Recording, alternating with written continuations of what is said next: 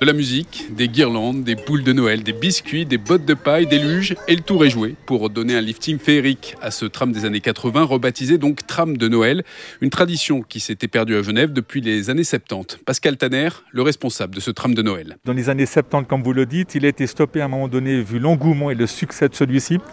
Et depuis des décennies, sur Genève, plus rien n'avait été fait dans ce sens, sachant que d'autres cantons le pratiquent depuis 48 notamment. À bord aussi des conteuses pour animer le parcours d'une vingtaine de minutes au départ de Plein Palais. Nicolas, c'est un petit garçon.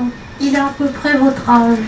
Et très attendu forcément, le Père Noël qui fait le voyage bien sûr avec ses fidèles et qui commence déjà à se renseigner avant le grand soir. Oh, moi je crois que t'as pas été très très sage. Hein Maman, elle a dû crier un petit peu. Un petit peu, un petit peu, pas trop. Et puis là, tu vas faire un petit tour avec le Père Noël et puis les conteuses. Et à bord, petits et grands semblent ravis. C'était sympa, franchement, pour les enfants, ils avaient l'air de vraiment bien aimer. Un peu de magie, ça fait du bien. On est vraiment plaisir de pouvoir fêter un peu la féerie de Noël avec euh, nos enfants. La vérité, c'est que c'est pour vous en fait. Aussi, mais ça on le dit pas, on se cache derrière les enfants.